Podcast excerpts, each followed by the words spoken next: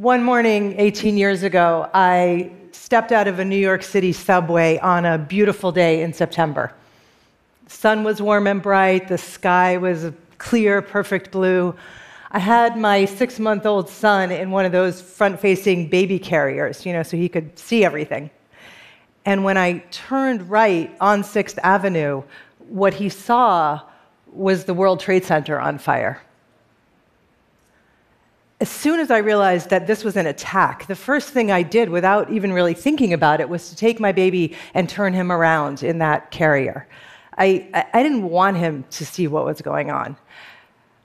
And I just remember feeling so grateful that he was still young enough that I didn't have to tell him that someone had done this on purpose. 9 11 was like crossing a, a, border, a hostile border into dangerous, uncharted territory. The world was suddenly in this terrifying new place, and I was in this place as a new mother.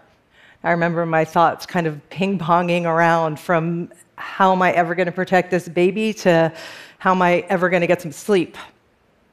Well, my son turned 18 this year, along with millions of other people who were babies on 9 11. And in that time, we have all crossed into this hostile, uncharted territory of climate breakdown, of endless wars, of economic meltdowns, of deep political divisions, of the many crises around the world that I don't need to list off because they are blaring at you every single day from your newsfeed.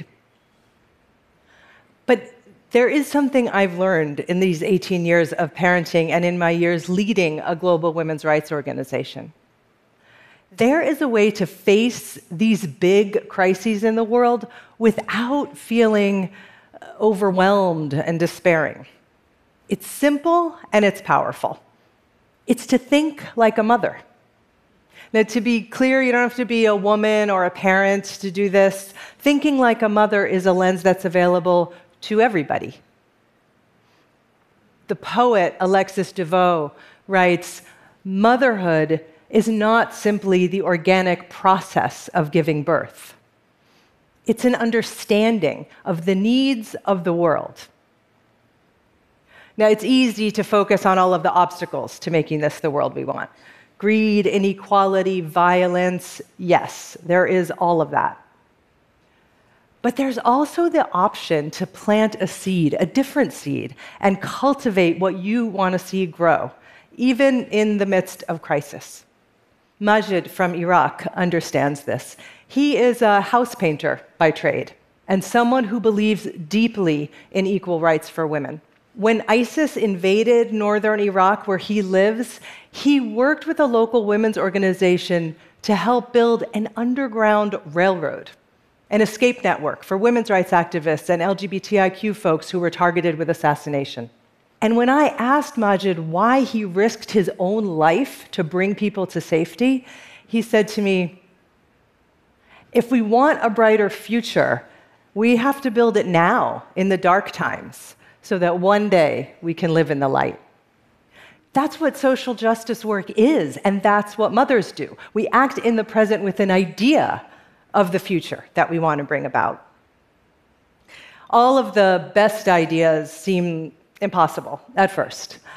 But just in my lifetime, we've seen the end of apartheid, the affirmation that women's rights are human rights, marriage equality, the fall of dictators who ruled for decades, and so much more. All of these things seemed impossible until people took action to make them happen. And then like almost right away, they seemed inevitable. When I was growing up, whether we were stuck in traffic or, or dealing with a family tragedy, my mother would say, Something good is going to happen. We just don't know what it is yet. Now, I will admit that my brothers and I make fun of her for this, but people ask me all the time how I deal with the suffering that I see in my work in, in refugee camps and disaster zones. And, and I think of my mom and that seed of possibility that she planted in me. Because when you believe that something good is coming and you're part of making it happen, you start to be able to see beyond the suffering to how things could be. Today, there is a new set of necessary ideas that, that seem impossible, but one day will feel inevitable.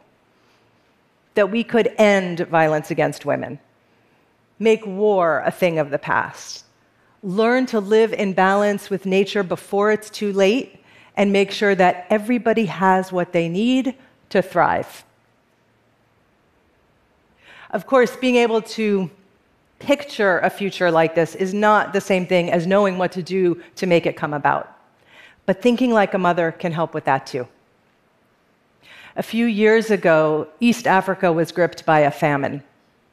And women I know from Somalia walked for days carrying their hungry children in search of food and water. A quarter of a million people died, and half of them were babies and toddlers. And while this catastrophe unfolded, too much of the world looked away. But a group of women farmers in Sudan, including Fatima Ahmed, that's her holding the corn, heard about what was happening. And they pooled together the extra money that they had from their harvest and asked me to send it to those Somali mothers. Now, these farmers could have decided that they didn't have the power to act. They were barely getting by themselves, some of them. They lived without electricity, without furniture.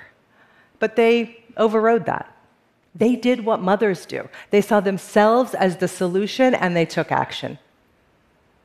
You do it all the time if you have kids. You make major decisions about their health care, their education, their emotional well being, even if you're not a doctor or a teacher or a therapist. You recognize what your child needs and you step up to provide it the best you can. Thinking like a mother means seeing the whole world through the eyes of those who are responsible for its most vulnerable people.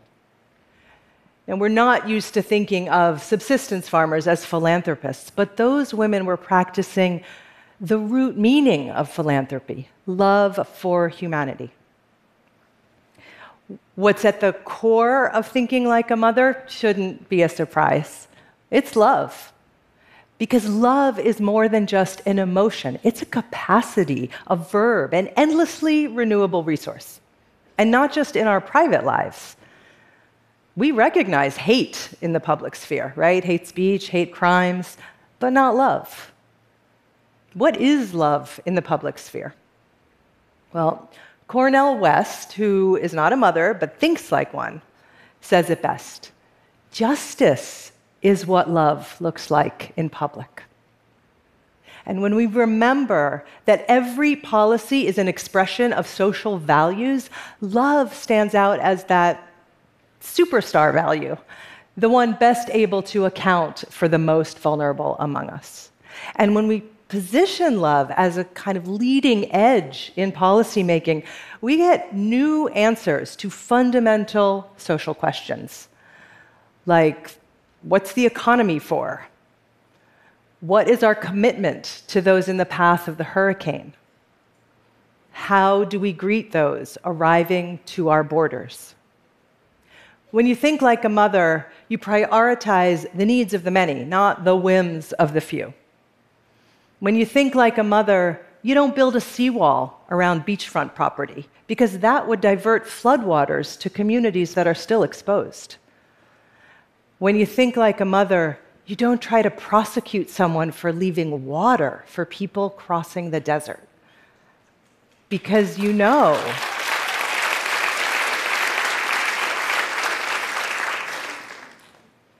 because you know that migration, just like mothering, is an act of hope.